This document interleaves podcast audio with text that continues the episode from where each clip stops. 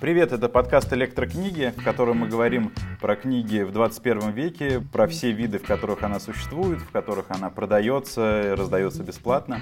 И сегодня мы с Владимиром Харитоновым, а меня зовут Антон Гришин, мы поговорим про то, а, как книги существуют в вебе, в браузерах, как их читают на сайтах, э, в специальных библиотеках, насколько это все легально, какие у этого есть проблемы, и почему бы эти электронные книги, которые, ну, просто заархивированные сайты, почему все-таки есть какие-то препятствия к тому, чтобы их читать Э, в браузерах, э, нужны какие-то специальные программы. Вот об этом всем поговорим. Ну, я думаю, надо начать просто с того, что откуда вообще взялась эта тема. Оттуда, во-первых, что браузер это самая распространенная компьютерная программа, ну, то есть она есть на всех компьютерах и на всех мобильных устройствах, телефонах, планшетах и так далее. На веб это же HTML, это, наверное, один из самых распространенных и очень мощных языков отображения текста, типографики, иллюстрации и, и всего чего угодно. И если вы обратите внимание, ну вот если, вот, например, вы ездите в метро, да, то обратите внимание, что люди, собственно, читают. Если они читают, они играют э, в игрушки, не слушают музыку и не смотрят фильмы,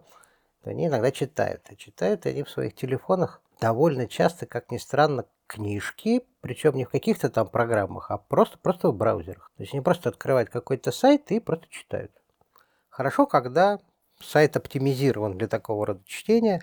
Ну, то есть у него есть мобильная версия, там достаточно крупный шрифт ну и так далее. Есть какой-то интерфейс, который позволяет все это делать. Но обычно это просто какой-то текст, который вот просто лежит на странице. Уже сам человек с этим самым браузером как-то пытается в нем что-то читать. на самом деле таких людей довольно много. Собственно, веб — это такая универсальная среда для распространения текстовой информации, вообще какой, какой бы то ни было информации вообще. Поэтому, в общем, логично а, посмотреть и в эту сторону, тем более, что в вебе же гигантское количество э, вполне легальных, а еще больше, наверное, не очень легальных библиотек. То есть каких-то собраний текстов, которые не просто там лежат в виде файлов, да, которые надо скачивать, а потом с этими файлами что-то уже делать но есть библиотеки, в которые ты заходишь и прямо там, собственно, и читаешь. А мне в первую очередь приходит в голову библиотека Машкова, которая существует уже огромное количество лет, и там, собственно, вот эти все тексты, они и лежат на этом сайте, э, в,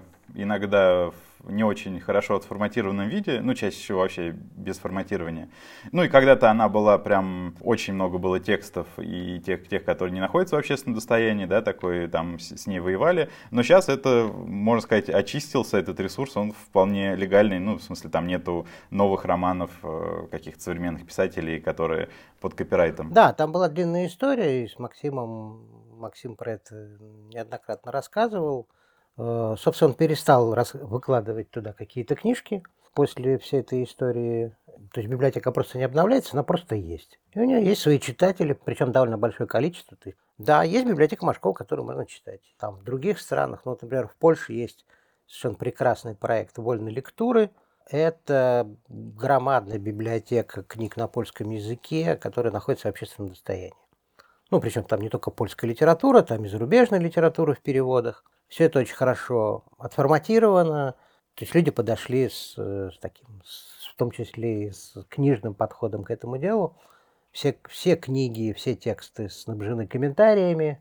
Ну, помимо того, что их можно читать в вебе, в формате EPUB, в моби для Kindle, который ужасно популярен э, в Польше, и PDF, в общем, все что угодно. И таких примеров очень много.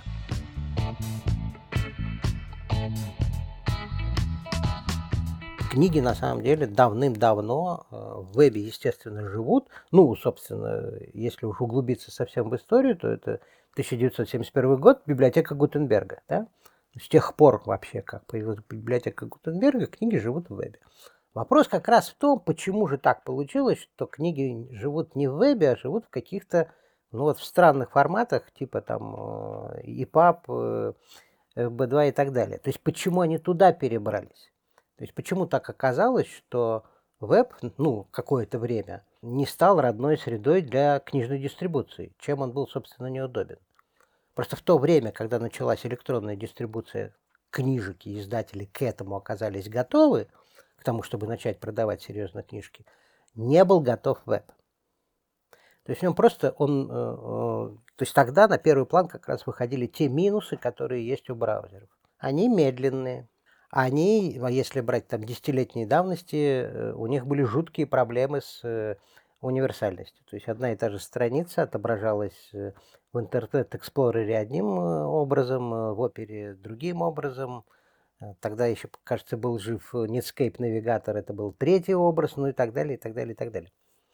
А, то есть говорить о том, что, условно говоря, книжка будет выглядеть одинаково везде, ну, совсем не приходилось. Ну и кроме того, в вебе было сложно придумать и построить замкнутую систему с ограничением копирования, ну, хоть с каким-то, да, и, соответственно, все это монетизировать. В результате бизнес, собственно, выбрал другой путь. Он выбрал путь распространения файлов э, с защитой от копирования через э, дистрибуторские платформы типа Амазона, например. Ну, в России был особый путь. Э, у нас дистрибуторская платформа тоже получилась из пиратских сайтов. Другое дело, что от DRM они сразу отказались и, в общем, были совершенно правы, потому что это способствовало развитию этого бизнеса и облегчило контакт читателей с книжками. Но до сих пор надо сказать, что издатели грезят э, какой-то защитой файлов. Э, им кажется, что просто продать файл EPUB или PDF, да, и продать, отдать читателю, и все. Вот одну книжку купит, а все остальные будут копировать у первого. И постоянно какие-то разговоры возникают, что давайте мы не будем давать скачивать, даже на Литресе э, не все файлы можно скачать. Часть файлов издателей, ну таких э, разных издателей на самом деле, например, каких-то академических издателей или каких-то таких учебных э, издательств, которые издают учебную литературу, они запрещают, вот, и это можно читать, оплатив полностью доступ, читать можно только в приложении Litres там или на сайте, да, вот как под под, под э, залогинившись, все такое, под какой-то защитой. Э, но Литрес, на самом деле, ты правильно сказал, что, мне кажется, уже действительно оставил попытки кому-то вот эту идею продать, что мы сейчас будем защищать все наши файлы, все файлы каким-то шифрованием, потому что, ну, это, это до сих пор так и не сработало. Ну да, но, но при этом есть же какие-то другие варианты. Не обязательно же все там, сказать, ограничивать и запирать. Есть, например, social DRM. Да, то есть, когда ты покупаешь книжку, ну, например, э, есть, есть такое издательство VersaBox, которое издает левую академическую литературу. Ты покупаешь книжку под своим логином, и, и они твой, твое собственное имя вставляют в книжку. То есть книжка приобретена таким-то. Ну, с одной стороны, даже приятно, открываешь книжку, а там написано «Куплено Владимиром Харитоновым». Вот. С другой стороны, ну, понятно, что это, так сказать, немножко давит тебе на всякие места и дополнительно ограничивает э, твое возможное поползновение в сторону пиратских сайтов, чтобы эту книжку куда-то выложить. Это один вариант. Другой вариант – это то, что как раз и DRLab предлагает, это э, система распространения книг, защищенных паролем. Причем у каждой, каждый пароль это как бы отдельный пользователь. В общем, понятно, кто пользователь, у кого пароль. Так что если книжка куда-то пойдет, то, в общем, не надо этого делать, не делайте этого. То есть это, ну, это понятно, что это все как-то вскрывается, ломается, подписи удаляются, это все ясно. Но почему Social DRM? Потому что это, собственно, апелляция к твоей совести скорее, чем э, к чему-то другому. И мне кажется, это совершенно достаточно, совершенно оптимальная конструкция, которая может э, устроить издателей и э, читателей, и распространителей. Но если возвращаться, собственно, к вебу, то вот так вот уж получилось и так сложилось. Бизнес книжных издателей нынешний – Э, с электронными книгами связаны, что они распространяются, в общем, по преимуществу не просто в вебе, а как-то еще. Да?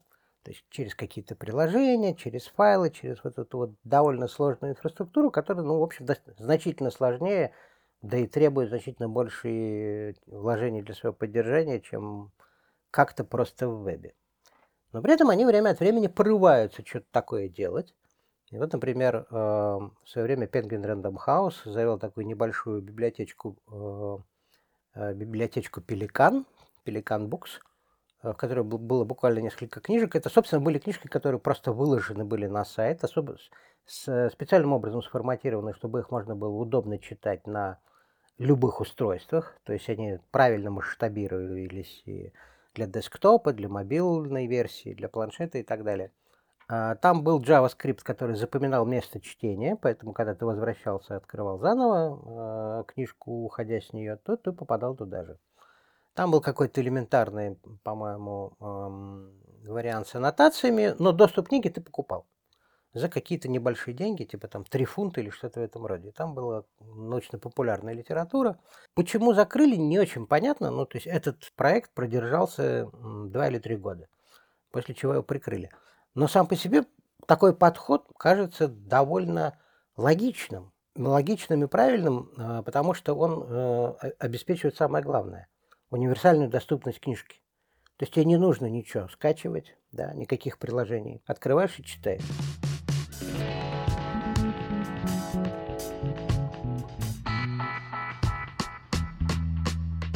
Главный вопрос у меня по поводу ЕПАБов. Почему так все сложно? И вот мы целый подкаст посвятили тому, как можно почитать книги, да, в каких приложениях и сколько всего там накручено, сколько разных версий. Ну, потому что EPUB, по мне, как человек, который там не, не является разработчиком, да, EPUB — это заархивированный сайт небольшой, вот, в котором все вот уже есть, все эти HTML-странички, есть стили и все прочее. Вот, почему взять этот EPUB, загрузить в браузер, в мой Google Chrome на компьютере, а потом он, э, как у меня синхронизируются вкладки, например, с Google Chrome на телефоне, почему он там мне не откроется, я не смогу продолжить чтение, я вот не понимаю неужели это такая сложная, нерешаемая задача для Гугла и всех прочих? Есть ответ на этот вопрос. То есть, во-первых, EPUB не совсем HTML, он э, именно решает ту задачу, которую как раз веб пока не решил. В EPUB есть оглавление, причем не одно. В нем есть описание структуры, которой в вебе по умолчанию нету. Ну, то есть, если ты сам сайт не программируешь, ты туда ничего такого не засовываешь. От этого никто тебя не требует этого. Поэтому EPUB э, это, конечно же, не просто архив, это, правда, книжка, потому что это хорошо сделанный контейнер, в котором понятно, чего где. У него есть обложка, у него есть содержание, у него есть оглавление, у него есть структура, у него есть главы, ну и так далее, и так далее, и так далее. Чего по умолчанию в вебе нету, потому что веб это все что угодно, а не только книжка. И, кстати, отклоняясь в сторону, э, есть черновик, драфт э, нового формата Web Publication, который предназначен как раз для того, чтобы можно было описать не просто сайт, а сайт-книжку. Сайт-пособие, сайт-учебник, сайт руководства по эксплуатации, сайт-инструкцию, ну и так далее. То есть, э, э, чтобы разработчикам было понятно, как именно делать сайт так, чтобы он был полноценной книгой. Но, возвращаясь к EPUB и работе в браузерах. Ну, на самом деле, во-первых, был такой браузер Edge, Многие пользователи Windows его еще помнят, в том числе и потому, что он есть. Другое дело, что он пару лет поддерживал EPUB. Это была одна из самых лучших читалок EPUB, то есть просто в Edge можно было открыть EPUB и его нормально совершенно почитать. В те времена Microsoft, это была, по-моему, третья, если не ошибаюсь, попытка Microsoft заняться электронными книгами. У них был встроенный магазин электронных книг, ну и так далее. Ну, когда они таки не научились это все делать, то они, в общем, все это забросили, и теперь EPUB не поддерживает. Из браузеров, насколько я знаю, правда, давно уже не пробовал, не открывал, кажется, Яндекс браузер поддерживал открытие файлов и папе FB2 по умолчанию. Почему этого не делает тот же самый Chrome? Честно говоря, не знаю, но, наверное, вот Google это не очень интересно.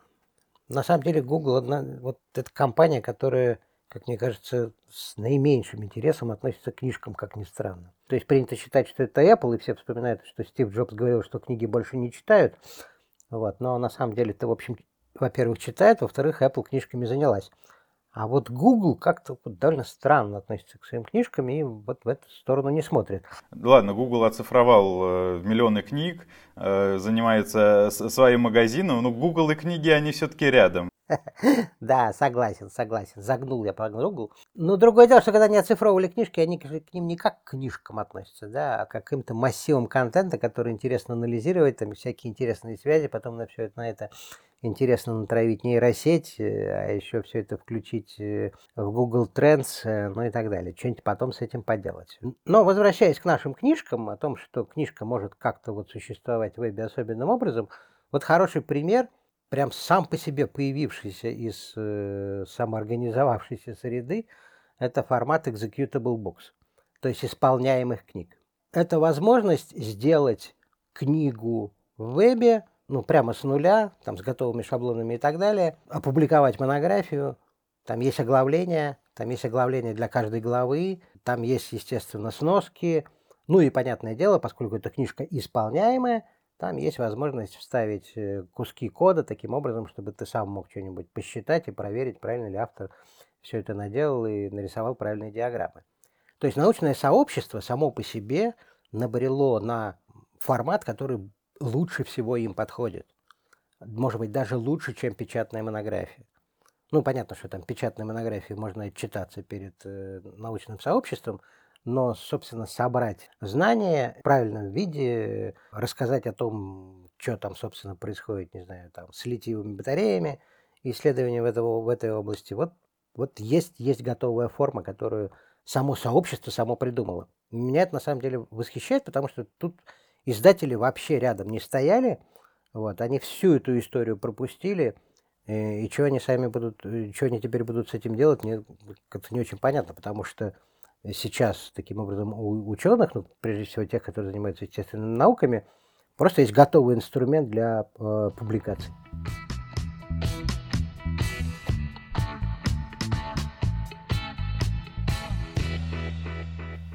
И нужно, наверное, еще отвлечься немножко от технической части и вспомнить про авторов, которые же постоянно что-то пишут. Некоторые из них становятся популярны в сети за счет э, каких-то своих публикаций в блогах, на специальных ресурсах, да, типа, ну, России там когда-то Проза.ру, Стихи.ру вставляла какое-то количество авторов, которые потом другой дистрибуцией занимались.